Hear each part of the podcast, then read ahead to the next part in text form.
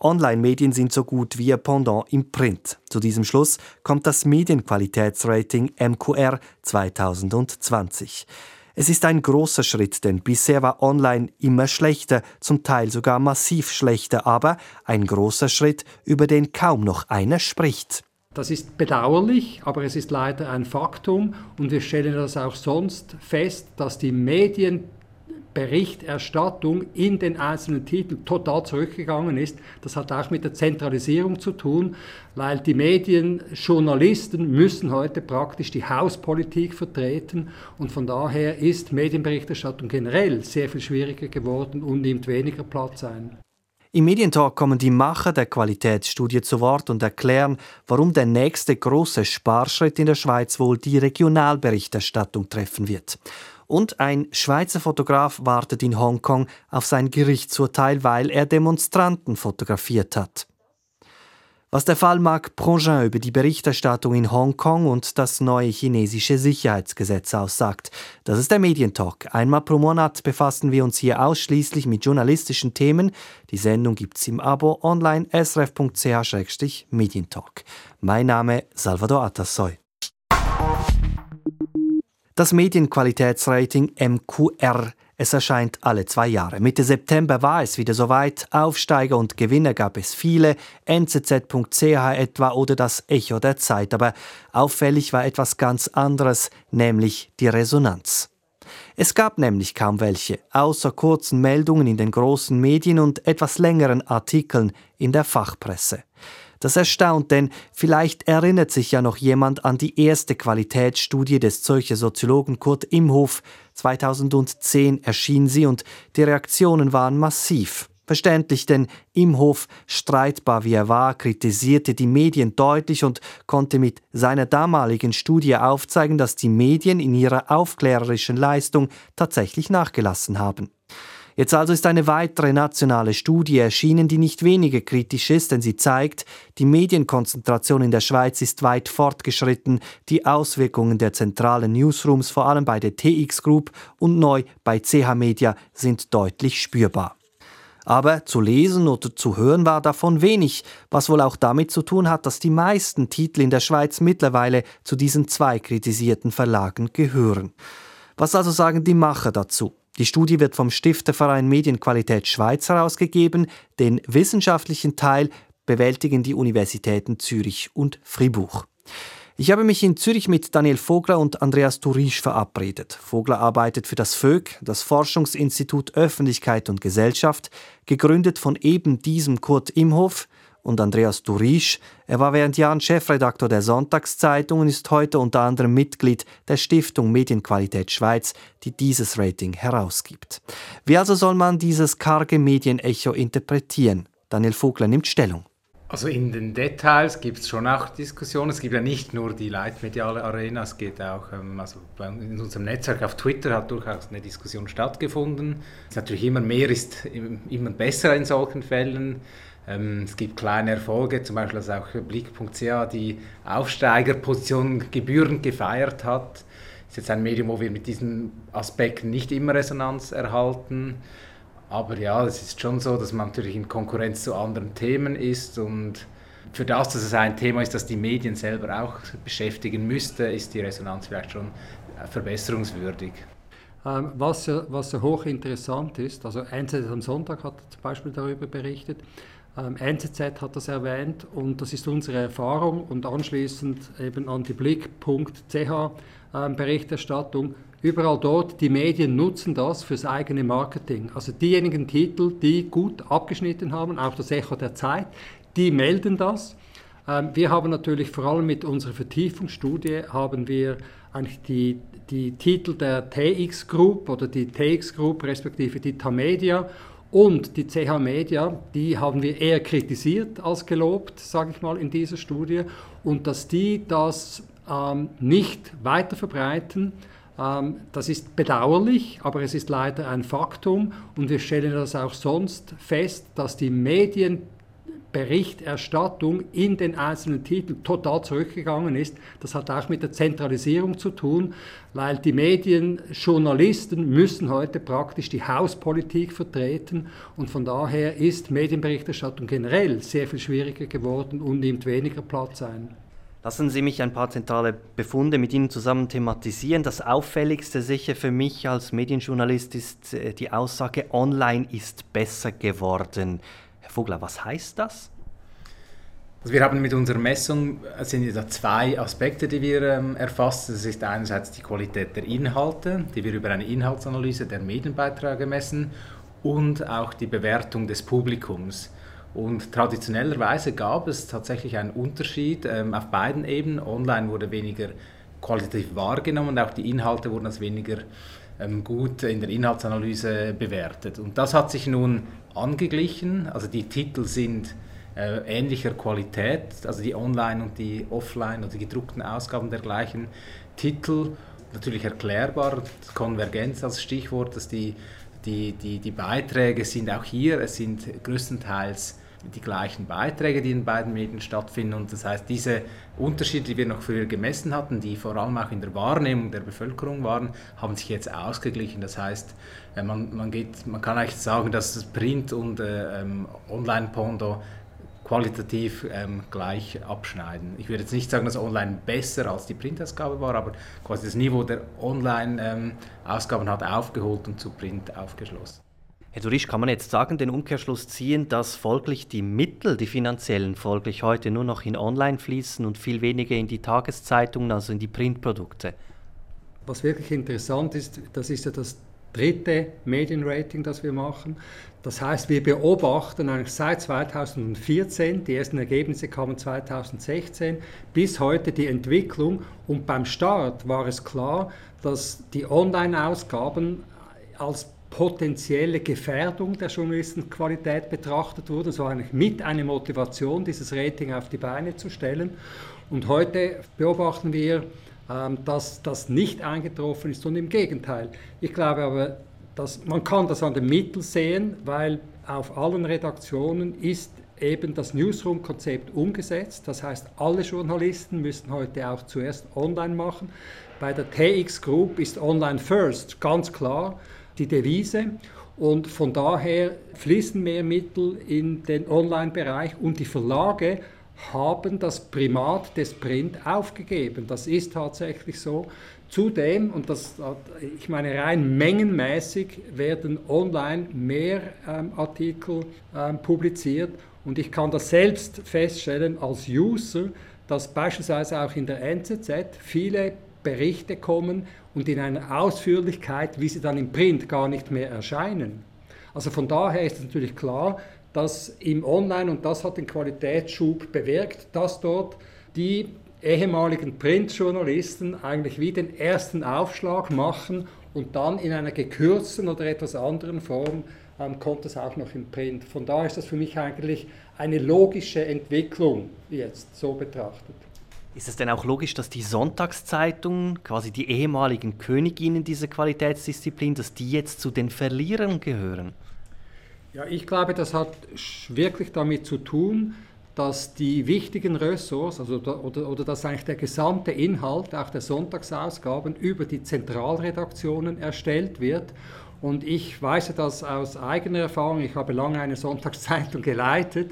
Wir hatten uns von Dienstag bis Samstag nur darüber den Kopf zerbrochen, wie wir eine eigenständige ähm, Ausgabe produzieren können und uns abgrenzen können von den Tagesmedien. Und diese Arbeit kann eine Redaktion heute auf einer Sonntagszeitung gar nicht mehr leisten. Schmerzt Sie das, wenn Sie sehen, dass die Sonntagszeitung quasi an Qualität massiv verloren hat? Ja, Schmerz ist vielleicht nicht ganz das richtige, ist nicht ganz das richtige Wort. Ähm, ich, ich stelle es fest und ich weiß aber auch, die die Mediensituation hat sich einfach verändert, auch, auch das Verhalten der Medienkonsumenten hat sich total verändert.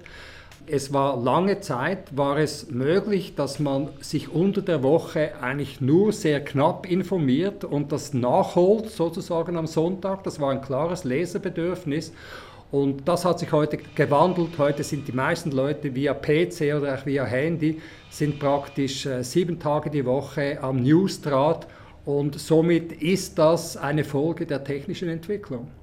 An dieser Stelle habe ich darüber nachgedacht, welche Rolle die Pandemie bei diesem Rating wohl gespielt hat. Der Lockdown kam ja im März 2020. Die Nutzung der Medien hat in diesem Zeitraum massiv zugenommen. Das Interview wird hier ziemlich technisch. Ich habe das darum kurz zusammengefasst. Die Befragung des MQR fand vom 21. Februar bis zum 9. März 2020 statt. Zumindest in Ansätzen dürfte sich die Pandemie also auch in den Resultaten spiegeln. Und das wird von den Machern in der Methodik auch erwähnt. Aber auf den Befund als Ganzes hat das wohl nur minimalen Einfluss, auf den Trend zur Zentralisierung der Redaktionen beispielsweise vermutlich gar keinen. Denn in der Politberichterstattung werden jetzt schon 30 bis 40 Prozent aller Artikel geteilt, schreiben die Macher. Die Zahlen haben sich seit dem letzten Rating vor zwei Jahren praktisch verdoppelt. Ich habe Daniel Vogler deswegen gefragt, ob ihn diese Geschwindigkeit erstaunt habe. Grundsätzlich nein. Also wir haben diese ähnliche Studie auch äh, mit einem längeren Zeitraum äh, für eine wissenschaftliche Publikation gemacht, mit weniger Medien, dass man eigentlich ähm, sagen muss, es ist nicht so, dass die Zentralredaktion da schleichend irgendwas angleicht, sondern das wird beschlossen, man errichtet eine Zentralredaktion und ab dem Tag, in dem die Medien da integriert sind, dann teilen die ihre Beiträge. Das macht ja sonst keinen Sinn. Also das heißt, es ist nicht überraschend, weil gerade in diesen beiden Jahren wurden ja viele Titel, die wir auch untersucht haben, in diesen Zentralredaktionen zusammengeschlossen. Das heißt, TX Group hat eigentlich den ersten Schritt gemacht, hat dass viele Titel da, Basler Zeitung, Berner Zeitung, Bund, Tagesanzeiger, die wir angeschaut haben, werden von der gleichen Redaktion beliefert. Und bei CA Media war es ein Jahr später, wo man St. Galler Tagblatt, Luzerner Zeitung und die Aargauer Zeitung zentralisiert hat. Also insofern ist es nicht etwas, das, äh, das mich erstaunt hat. Es ist auch nicht etwas, was wir hier prominent problematisieren. Das ist eine ökonomische Notwendigkeit und für den Leser macht vielleicht gar keinen Unterschied, für den einzelnen Leser. Aber wenn wir uns den Gesamtmarkt anschauen, dann ist das eben ein Problem und führt zu Vielfaltsverlusten. Da müsste man sagen, dann ist ja diese Zentralisierungstendenz jetzt eigentlich abgeschlossen. Die zwei Großen haben jetzt die Karten neu gemischt. Das heißt, in zwei Jahren müsste dieser Effekt einigermaßen stabil bleiben.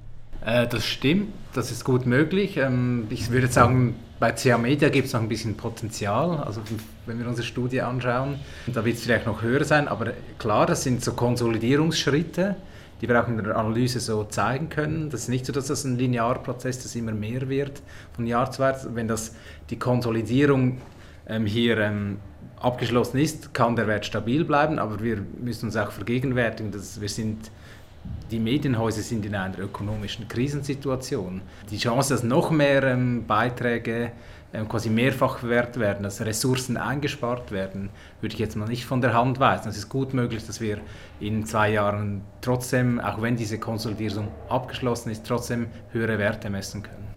Werfen wir einen kurzen Blick noch voraus. Die Verlage müssen derzeit sparen. Wir sehen vermutlich in den nächsten Wochen, wie sehr. Die Regionalberichterstattung, haben Sie geschrieben, sei noch gut. Mit Blick jetzt beispielsweise auf das Zürcher Oberunterland, auf die Region Bern, bedeutet das jetzt, wenn jetzt die nächsten Sparrunden kommen, dass die Regionalberichterstattung folglich der Ort ist, wo man noch sparen könnte?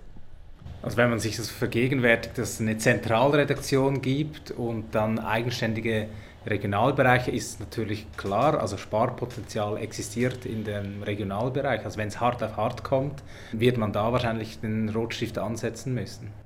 Aber wenn ich hier ergänzen darf, ich meine, Regionalberichterstattung ist von der Definition her nicht zu zentralisieren, sonst ist es keine Regionalberichterstattung. Ja, dann fällt sie weg, ja. Ähm, aber was, es gibt zwei Tendenzen, die wir, sage ich mal, etwas mit Sorge äh, beobachten.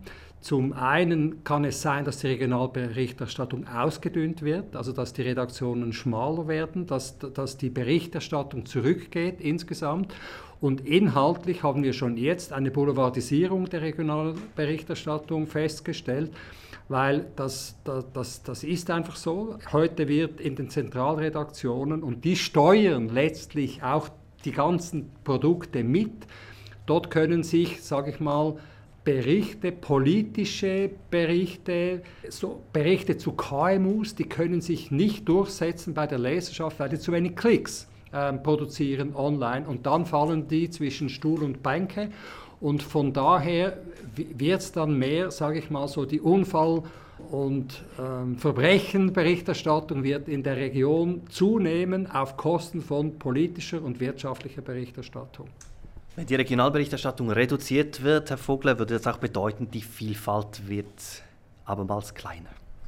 Ähm, auf jeden Fall. Also die Regionalberichterstattung, gerade in der Schweiz mit unserem politischen System, ist natürlich wichtig und ähm, da darf man nicht einfach, es geht nicht nur um die Berichterstattung über die Region selber, sondern die Schweiz äh, lebt ja davon, dass auch aus Regionen auf nationales Geschehen äh, geblickt wird. Also gerade jetzt das Jagdgesetz, da hat man gerade die Debatte, dass man ähm, wir Städter wollen den Berglern sagen, wie sie die Wölfe ähm, in den Griff kriegen sollen. Da hat man genau diese Perspektive, wenn das alles von, ähm, sage ich mal, zentral geschieht äh, oder wie das dann auch immer äh, ausgestaltet ist und nur noch Journalisten irgendwie das aus der Ferne versuchen einzuordnen, hat man natürlich einen Vielfaltverlust an Perspektiven auf das politische Geschehen, aber nicht nur das politische, auch Perspektiven auf Unternehmen, auf die Kultur, auf Sport, auch auf Sport. Ich, ich, ich habe mit Leuten geredet, die sich beklagen, dass es keine gute FC Basel oder Young Boys Berichterstattung mehr gibt und das ist einfach ein relevanter Faktor. Und das, äh, längerfristig werden so Leser enttäuscht, wenn das Geschehen vor ihrer Haustür, das ihnen auch wichtig ist, ähm, nicht mehr abgebildet wird. Sie haben gesagt, seit 16 gibt es das MQR, das heißt 16, 18, 20. Herr Durisch, Sie haben damit begonnen. Haben Sie 2016 vorausgeahnt, dass es so kommen wird? Oder ist das jetzt heute anders, als Sie gedacht haben? Nein, ich glaube, was, was alle überrascht hat, das sind die ökonomischen Auswirkungen der Digitalisierung. Also, dass die Werbeerträge bei den Printmedien derart schnell zusammenbrechen, mit dem konnte nicht gerechnet werden. Ähm, und das war der Treiber der ganzen Entwicklung, also die Konvergenz und, und, und der Trend zu den Zentralredaktionen ähm, ist nur vor dem Hintergrund des ökonomischen Druckes zu erklären. Vogler, Sie sind ja auch noch beim VÖG, damit auch zuständig für das Jahrbuch Qualität der Medien, beziehungsweise da involviert. Wenn Sie jetzt an die nächsten zwei Jahre denken, was würde die Entwicklung, wo zieht uns das jetzt hin? Sie haben gesagt, eventuell ist eine Konsolidierung erreicht, aber so wie es aussieht, hat die Pandemie doch nochmal die Karten ziemlich neu gemischt. Also was die Pandemie ja gezeigt hat, dass ähm, der Journalismus im Prinzip von einem Marktversagen betroffen ist. In der Pandemie waren die Informationen gefragt wie nie, die Nutzerzahlen gingen kurzzeitig hoch, aber das konnten die Medien nicht in äh, ökonomische Erfolge ummünzen. Das heißt, ich gehe nicht davon aus, dass irgendwie Medien, dass die, grundsätzliche Medienlandschaft sich irgendwie positiv entwickelt, dass man aufgrund der Pandemie jetzt wieder mehr Informationsmedien konsumiert. Ich denke, das sind kurzfristige Effekte ich glaube, die ganze Digitalisierung, obwohl es ein viel genutzter Begriff ist und man viel darunter verstehen kann, wird äh, die Probleme weiter verschärfen. Es ist nicht auszugehen, auch wenn das jetzt vielleicht konsolidiert ist, dass, dass äh, neue Mittel erschlossen werden über andere Werbeformen, die diskutiert werden. Quasi die Grundproblematik, dass Journalismus, guter Journalismus etwas kostet und dass der immer weniger gut zu finanzieren ist, die wird nochmals akzentuiert und das wird sich auf die Qualität der Inhalte auswirken. Ja, das, das, das, ist die, das ist wirklich die große Frage. Es ist keine Entwicklung, ist unumkehrbar und es ist zu hoffen, dass eben große Institutionen im Land, die Unternehmungen im, im Land auch den Wert der Medien sehen und dass es zu einem Revival der ähm, Anzeigen kommt in, in den Medien. Ich glaube, auch hier haben die Verlage lange Zeit äh, es verpasst, ihre Angebote so zu gestalten, dass sie, dass sie wirklich attraktiv sind. Also wenn das jetzt nachgeholt wird, dann kann es durchaus sein, dass wieder mehr Geld ähm, zurückkommt, zurückfließt, auch in die traditionellen Medien. Und äh, das, ist, das ist wirklich zu wünschen im Sinn einer qualitativen Medienvielfalt in der Schweiz. Daniel Vogler arbeitet für das VÖG, das Forschungsinstitut Öffentlichkeit und Gesellschaft. Das Institut ist der Universität Zürich angegliedert. Und Andreas Durisch, er vertritt in diesem Rating die Auftraggeber, den Stifterverein Medienqualität Schweiz. Die Studie hat ein Budget von etwa 300.000 Franken finanziert, wie die Studie von Firmen wie der AMAG, Swiss Re oder ABB. Die Gewinner und Verlierer des Ratings finden sich alle online. Die Studie ist gratis zugänglich mqr-schweiz.ch. Der Journalismus, sagt die Wissenschaft, ist also von einem krassen Marktversagen betroffen. Das hat die Pandemie gezeigt. Es gab zwar eine massiv gestiegene Nachfrage, aber diese Nachfrage lässt sich nicht monetär nutzen. Im Gegenteil, die Werbung ist vielerorts eingebrochen. Die Verlage müssen sparen, mit massiven Auswirkungen. Der Tagesanzeiger will alleine bei den Printtiteln rund 70 Millionen Franken einsparen. CH Media hat Ende September ein Sparprogramm von 30 Millionen Franken verkündet. Die NZZ Mediengruppe wiederum hat im September gleich mehrere Journalistinnen und Journalisten entlassen. Aktuell streitet die Politik darüber, wie man mit diesen Problemen längerfristig umgehen soll. Das Maßnahmenpaket zugunsten der Medien war im September Thema im Nationalrat. Allerdings ist das mittlerweile ziemlich kompliziert, auch weil es Differenzen zwischen Ständerat und Nationalrat gibt. Das hat auch damit zu tun, dass dieses Maßnahmenpaket schon eine lange Vorgeschichte hat, meint SRF-Bundeshausredaktor Philipp Burkhardt, der sich seit langem mit diesem Thema befasst. Ja, ursprünglich gab es ja Pläne der damaligen Medienministerin Doris Leuthard, das geltende Bundesgesetz über Radio und Fernsehen, das RTVG, abzulösen durch ein Gesetz, das das digitale Zeitalter berücksichtigt. Als man das RTVG verabschiedete, war das Internet noch Zukunftsmusik, da hat niemand daran gedacht. Und Leuthard wollte deshalb ein neues Bundesgesetz über elektronische Medien schaffen. Das wäre dann ein großer Wurf geworden, der das Medienrecht in der Schweiz ziemlich durcheinandergewirbelt hätte. Große Würfe aber haben es bekanntlich schwer. Die Vorlage ist in der Vernehmlassung ziemlich durchgefallen und ihre Nachfolgerin als Medienministerin Simonetta Sommaruga hat den Entwurf deshalb beerdigt und stattdessen ein Maßnahmenpaket zugunsten der Medien geschnürt. Man spricht ja auch von einem machbaren Maßnahmenpaket. Wie unterscheidet sich jetzt dieses Machbare vom gewünschten, von dieser Zukunftsvision, dem großen Wurf? Vereinfacht gesagt geht es einfach um mehr Geld für die Medien. Zeitungen, private Radio- und Fernsehstationen, Online-Medien und Nachrichtenagenturen sollen zusätzliche Unterstützung erhalten, und zwar über drei verschiedene Pakete. Für den Print soll die indirekte Presseförderung aufgestockt oder ausgeweitet werden. Da geht es um die Subventionierung der Post letztlich für die Zustellung der Zeitungen und Zeitschriften. Dann in einem zweiten Paket will der Bundesrat erstmals Online-Medien subventionieren. Das wäre das erste Mal überhaupt, dass Medien direkt aus der Bundeskasse Geld erhalten würden. Und dann gibt es noch ein drittes Paket, das würde dann aus der Empfangsgebühr für Radio und Fernsehen bezahlt. Auch die SRG und damit Radio SRF werden ja aus diesem Gebührentopf finanziert. Hier geht es um Weiterbildungsmaßnahmen, um IT-Projekte, die der ganzen Branche zur Verfügung stehen sollen oder auch um die Unterstützung der Nachrichtenagentur SDA, die man mit Geldern aus dieser Empfangsgebühr bezahlen möchte. So, Stand heute ist, wir sind mitten in der Diskussion zu diesem Maßnahmenpaket. Der Ständerat und der Nationalrat haben die Vorlage bereits einmal behandelt. Der Ständerat hat die Maßnahmen tüchtig aufgestockt. Schauen wir zuerst hierhin. Wie denn genau? Ja, da ist in der Sommersession ein wahrer Geldregen auf die privaten Medien in der Schweiz niedergegangen. Der Ständerat hat das Maßnahmenpaket um nicht weniger als 50 Millionen Franken aufgestockt. Insgesamt sollen nun 150 Millionen Franken direkt für indirekte oder direkte Subventionen für den privaten Medienbereich zur Verfügung stehen. Erhöht hat der Ständerat vor allem die indirekte Presseförderung, also diese Postförderung. Er hat den Kreis auch der Presseerzeugnisse, die von dieser Presseförderung profitieren sollen, erheblich ausgeweitet. So sollen zum Beispiel Sonntagszeitungen neu zu den Begünstigten gehören oder auch die Verbands- und Mitgliederpresse. Also im Ständerat ging es noch vorwärts, jetzt ist es aber so, im Nationalrat ist das Geschäft in der Session ins Stocken geraten. Die Große Kammer hat die Vorlage nämlich zurückgewiesen an die zuständige Kommission. Was waren denn die Gründe dafür? Zum einen gibt es grundsätzliche Bedenken von Seiten der SVP und auch von Teilen der FDP, ob es überhaupt richtig sei, Medien mit staatlichen Geldern zu unterstützen. Am umstrittensten aber sicher die Frage, ob Online-Medien künftig direkt vom Bund Subventionen halten sollen. Das wäre wie gesagt ein Novum und es ist vor allem offen, ob es dafür überhaupt eine Grundlage in der Verfassung gibt.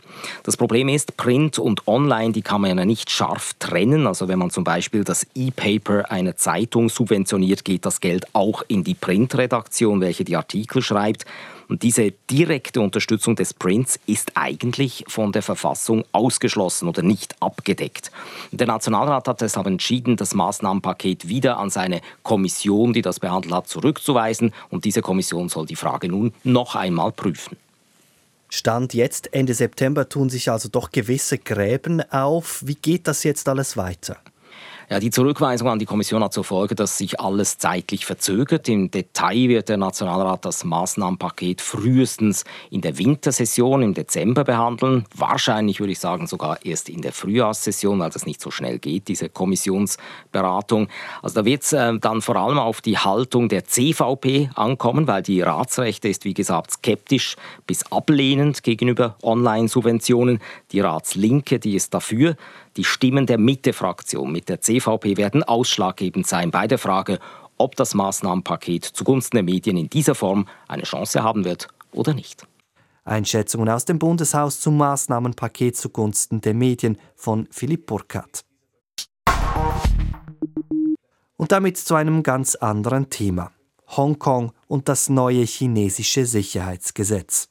Seit Sommer gelten in der Sonderverwaltungszone Hongkong neue Regeln. In a nutshell, bisher waren die Strafverfolgungsbehörden in Hongkong autonom. Jetzt können die chinesischen Behörden unter bestimmten Voraussetzungen mitreden und die Ermittlungen sogar führen, im Endeffekt auch Menschen an China ausliefern. Die Folge für China-Kritikerinnen, beispielsweise Journalisten, ist es damit noch einmal gefährlicher geworden. Mittendrin steht auch ein Schweizer Fotograf, Marc Prongin. Er stand Anfang September vor Gericht über die Gründe dafür habe ich mit Bettina Büsser von Reporter ohne Grenzen gesprochen. Er wird beschuldigt, er habe die öffentliche Ruhe gestört und er habe Mithilfe geleistet bei einem Angriff auf einen chinesischen Banker. Dafür droht ihm ein Jahr Gefängnis. Was ist denn eigentlich genau passiert, denn aus seiner Sicht? Also er lebt und fotografiert ja seit langem in Hongkong und hat natürlich auch die prodemokratischen Demonstrationen im letzten Jahr mit seiner Kamera dokumentiert. Und da kam es im Oktober zu einer Szene am Rand einer Demo. Ein chinesischer Banker wurde vor den Büros seiner Bank von Demonstranten bedrängt. Es gab dann hitzige Wortgefechte und der Banker wurde von einem Vermummten angegriffen und geschlagen. Die Szene ist in einem Video festgehalten Darauf sieht man, dass Pogin fotografiert und eine Türe des Bankgebäudes schließt, um näher an die Szene heranzukommen. Und nun wird ihm vorgeworfen, er habe diese Türe absichtlich geschlossen, damit die Demonstranten eben den Banker an umzingeln und angreifen konnten. Er hat aber eigentlich nur das getan, was ein Fotograf tut. Er hat die Szene einfach dokumentiert. Und er selbst vermutet, dass die Polizei gehofft hat, dass sie mit seinen Bildern den Angreifer identifizieren könnte und ihn deshalb äh, verhaftet hat und die Kamera abgenommen hat. Sie haben es erwähnt, Projet hatte irgendwie auch etwas Glück im Unglück. Der Vorfall, über den wir hier sprechen, ereignete sich im Oktober 2019. Damals galt dieses umstrittene Sicherheitsgesetz aber noch nicht. Trotzdem sorgt man sich bei Reporter ohne Grenzen. Was ist denn der Grund für die Sorge? Wie geht es mit Projet denn wohl jetzt weiter? Also eben dieses eine Jahr Gefängnis, ähm, das steht immer noch im Raum, das droht ihm. Reporter ohne Grenzen fordert natürlich, dass die Anklage zurückgezogen wird oder dass er freigesprochen wird. Das Urteil wird am 13. November erwartet. Äh, also bis dahin weiß man nichts genaueres. Was schlimm wäre, wenn er verurteilt würde, wäre, dass das ein weiterer Einschüchterungsversuch für Fotografen und Journalisten ist. Also sie sollen quasi abgehalten werden, bei Demonstrationen und Protesten in der Nähe zu fotografieren oder sich aufzuhalten. Das heißt aber auch, sie können dann das Geschehene nicht dokumentieren und somit äh, nicht zeigen, was wirklich passiert. Bettina Büsser von Reporter ohne Grenzen. Man macht sich also Sorgen. Dieser Appell zeigt, die Situation für die Medienschaffenden in Hongkong hat sich verändert. Das bestätigt auch Steffen Wurzel im Gespräch mit Christina Scheidecker. Wurzel berichtet für die ARD aus Hongkong. Also zunächst mal der Fall Marc Progin, äh, der bezieht sich ja eindeutig auf einen Vorfall, da war von dem sogenannten Sicherheitsgesetz in Hongkong noch gar keine Rede, das äh, darf man also nicht, nicht vermischen. Aber grundsätzlich ist es so, dass im Zuge dieses Sicherheitsgesetzes, das hier seit dem 1. Juli in Kraft ist, dass das journalistische Arbeiten deutlich schwieriger geworden ist. Allein in den letzten Jahren auch schon wurde es immer schwieriger, da lohnt ein Blick äh, auf die, auf die Rangliste der Organisation Reporter ohne Grenzen. 180 Staaten und Gebiete Gebiete sind da drauf. Die Schweiz liegt auf Platz 8, Hongkong liegt auf Platz 80.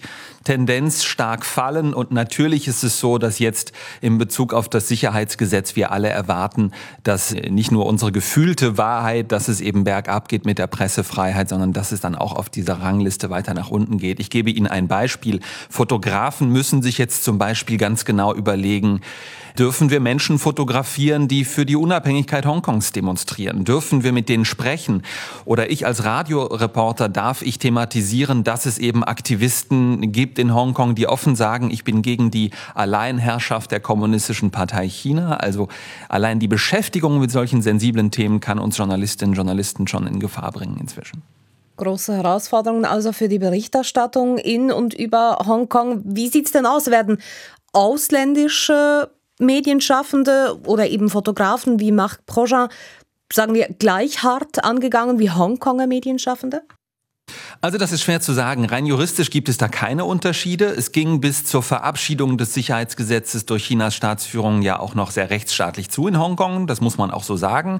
De facto habe ich es in den vergangenen Jahren vor allem vergangenes Jahr zu Hochzeiten dieser Straßenproteste in Hongkong immer so erlebt, dass natürlich die Hongkonger Reporterinnen und Reporter viel mehr in Gefahr waren, äh, behelligt zu werden, mit Tränengas beschossen zu werden, auch verhaftet zu werden von der Polizei, als jetzt ich. Ich bin, äh, sehe einfach nicht asiatisch aus und habe mich da, da dadurch auch, das ist einfach Realität, tatsächlich ein bisschen sicherer gefühlt, so kurios das klingen mag. Aber es ist schon so, dass der Druck natürlich äh, inzwischen auch äh, steigt. Grundsätzlich, das muss man nochmal betonen, auf alle Medienschaffenden. Was noch vielleicht ein Aspekt ist, der ganz wichtig ist, nicht nur Medienschaffende haben es zunehmend schwer in Hongkong, also Reporterinnen und Reporter, sondern auch die Medien selbst also auch für die wird es schwieriger.